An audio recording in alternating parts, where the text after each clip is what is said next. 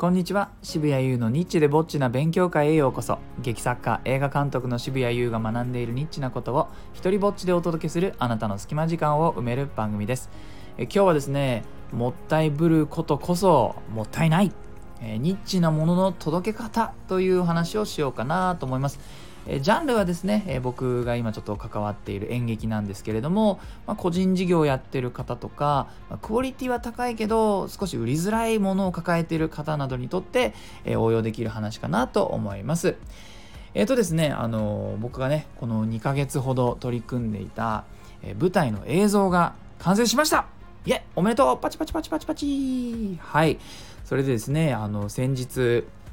完成してそのスタッフとキャストにこう上映会をみんなに見せてこれからこのまあえー、この映像をね配信とか DVD とかで、えー、お客さんに届けていくんですけれどもそれをまあまず届ける側がみんなでねこの映像がどういうものなのかを共有するために上映会をやったんです。それでですねあの、まあ、見てくれたキャストの人たちがですねあの非常に愛の詰まった編集だっていうふうに言ってくれてとってもいやよく頑張ってよかったとすごくね。あの演劇作ってる時と違ってこう映像を完成させる仕事っていうのはもうほぼほぼこう一人でそれを見てはここをこう直すという、えー、孤独な孤独な一人でこう山の険しい道をですね、えー、いろんな蛇とか蜂とか熊とかが出てきそうな危険の危険な道を心細いえー、ね、気持ちでえちらおちら、しかも上りですよ。上り坂をずっと行くような感じのね、作業が終わって、その結果、えー、またとある見てくれた女優さんはね、まあ、知ってる人はいるかと思うんですけども、ナショナルシアターライブばりに見やすいと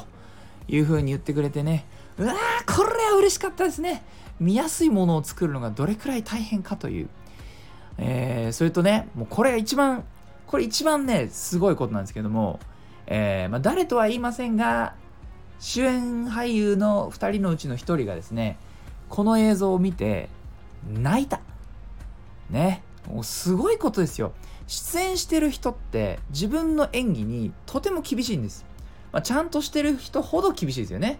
自分のこういうとこが気になるとかあそこはああすればよかったとかっていうのがまあこのここまでアップがあったり客観的に見れるものを用意されるとどうしてもあの彼曰くねえー、演技自分の演技を見るっていうのはもうどうしたって反省会になっちゃうってことを言ってました。そんな彼が見てねなんと涙を流していたのでこれこれクオリティ間違いないものが完成したんです。でね、えー、コストと時間もかかってるからやはり作った人間としてはこう出し惜しみというかなんていうのかな。そのちゃんとお金を払ってくれた人に届けたいなっていうふうに思うじゃないですかこれ当然の心理だと思います。それでですね、この、何て言うのかな、映画とは違って、まあ、舞台でやっていたものを映像に収め、それを見やすく届けるっていうのは、それ専用の技術がな、僕はあると思うんですよ。なのでね、なんか、映像でしかできない舞台の見せ方っていうのを、これ俺やってるうちにね、編み出しましたね。俺これもう、ちょっと教えることができるそれぐらい考え抜いて言語化できるようになりました。人間の目がどれくらいのサイズでものを見てるか、えー、っていうのを瞬時にねこうトランスレートできるようになったんですよね、えー、なので価値は高いです。でもでも落ち着こうぜ渋谷 U ジャーストモーメンシェイケなベイベー。落ち着こうぜ。ね。この商品思い出せ。ね。ニッチです。この商品は正真正銘ニッチでございます。なぜなら、はい、感激人口多いですか日本。ね。映画も映画館に行く人が減ってるって言われてる時代だよ。それよりもマイナーな演劇がさ、ね、その、ましてや、演劇人口が少ない中、ましてやその映像を買う人っていうのは、え小さいパイの中のさらに一部分。だから、まあ、アップルパイで例えるとするならば、そのアップルパイの中に入っているアップル一切れぐらいでしょうよ。ね。アップルパイのアップル大好き。ね、そのシナモンの味がついててさ、美味しいけれども、まあ全体の部分から言ったらそれ、それくらいです。なので、この映像を僕はねもちろんいろんな人にあの買ってほしいですよだけども目的整理した方がいいんですよね。もったいぶりたいけれどももったいぶってたらもったいない。なので届け方を僕はちょっとここ数日で考え直して整理しました。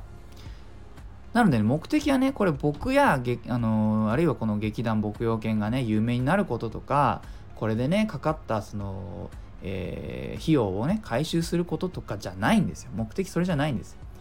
目的はね収録した舞台の映像を見るという習慣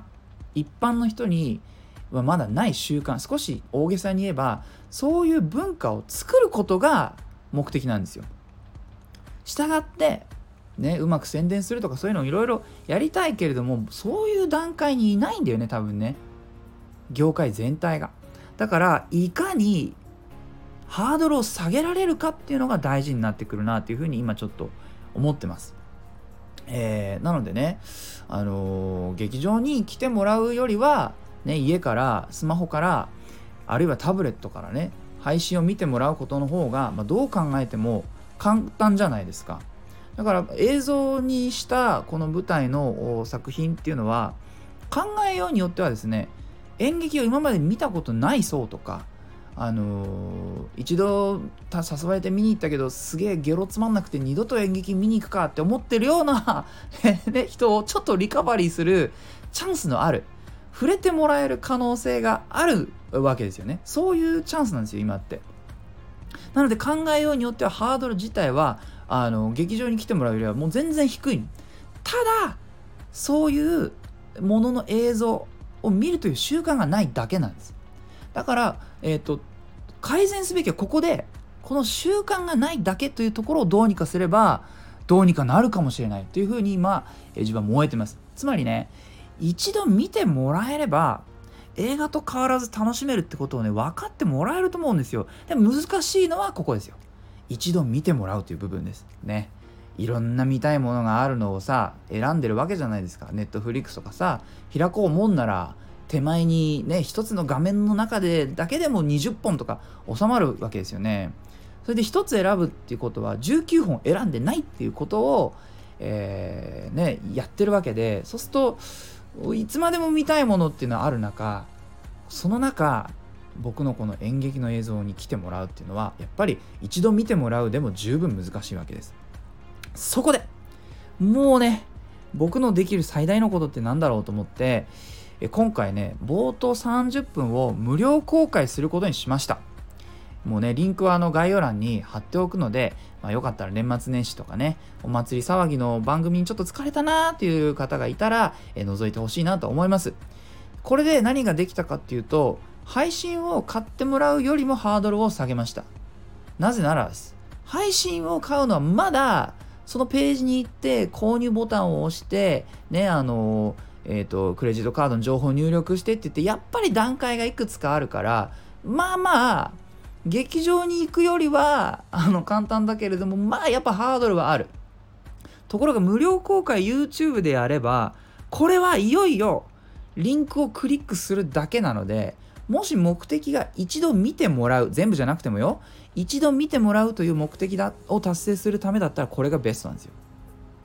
なので劇場に来てもらうではなくもう劇場をお届けするっていうことに、えー、切り替えました。だってねいくら僕がじゃあラジオとかで頑張って凄さを訴えたりこの価値がね、えー、あるよってことをお知らせしてもですねその価値を知ってもらわないことには全く意味がないんですね。だから価値を高めるためにはまず価値を知ってもらうってことが必要なんですよね。なんか今これ話してて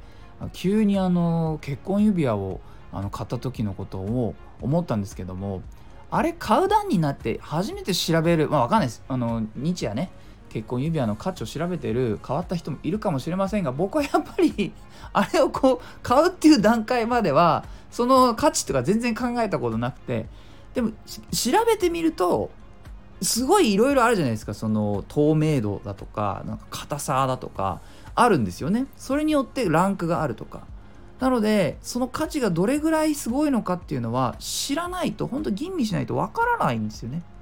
で舞台映像も、まあ、ちょっとそういう意味では、えー、その何て言うのかな創世期にいるから知ってもらうってことの方が先なんですね。えー、そんなわけでね無料公開してるんですがじゃ無料公開に踏み切っても1個だけねこの作品少し無料公開にとって、えー、不利な部分があるんです。まあ、ちょっとね、えー、ラジオの人たちだったら楽しんでもらえるかもしれないと思うのであえてここを暴露すると冒頭ね、えー、劇が始まってから3分くらい、えー、1人スピーチがあるんですよ。なんで世界のエンターテインメントは世界を救う話なんだろうかっていう問いかけから始まるスピーチがあるんです。これ3分あるんですね。これ劇場っていう逃げられない空間だからこそできる演出で打てる手なんですけどまああのパッていつでもやめちゃえるボタンが手元にあるね映像だと。まあテレビだったらチャンネル変えられちゃうみたいなね雰囲気であるものにとっては少し不利なオープニングなんですよ。なのでそこも考えた。どうしたか。えー、私このとっても大事なオープニングをですね飛ばせるようにした。飛ばせるように目次を用意した。YouTube ってねあの目次を作ることが目次とかチャプターっていうんですけどチャプターを作れるんですが、えー、それをご用意しました。なので、えー、その辺も これちょっとここ長いなと思ったら次のチャプターに行けるように作りましたので本当は見てほしいけれども何を優先したかユーザーの快適さを優先しました。なぜなら目的はですね僕の苦労を知ってもらうことでもその俳優さんの迫真の演技を見てもらうことでもなく思い出しましょう映像の演劇の映像を見る習慣を作ることが目的だからです。てなわけでね、えー、もったいぶるのはもったいないという話、ハードルを下げられるだけ下げて、えー、価値を知ってもらおうというお話でした、えー、いいなと思ったらハートマークをタップしたりフォローしてください。えよかったらあなたの番組や Twitter でこの放送を紹介してください。そしてですね、散々今ちょっと話させていただいた、えー、狼少年立花の舞台映像が完成しましたので、もう本当にね、違和感なく作品世界に引き込む、僕はもうそういう技技法を編み出せたなと思っておりますので、ね、もうでも、でも100分は一見にしかずなのでね、それを知ってもらうために冒頭30分を現在 YouTube で無料公開しております。ぜひチェックしてみてください。続きが気になるという方はよかったら配信や DVD をご購入してくださいませ。ちょっとお得な値段で買えるのは今日までです。無料公開のリンクは概要欄にあります。ではでは、渋谷優でした。